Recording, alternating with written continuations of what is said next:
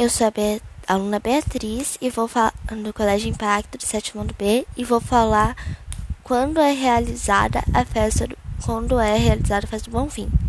A festa do Bonfim tem como ponto de partida uma procissão seguida da lavagem das escadarias da Igreja do Bonfim.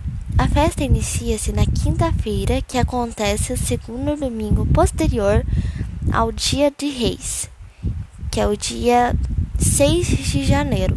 As festividades relacionadas ao Senhor do Bonfim prosseguem nos dias seguintes e se encerram no domingo.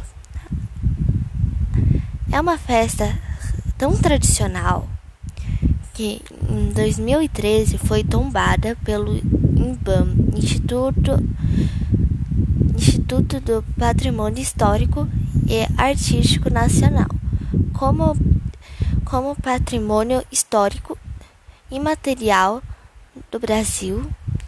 E a Igreja do Bonfim, por sua vez, foi tombada desde 1938. Agora nós vamos passar para a aluna Brielle.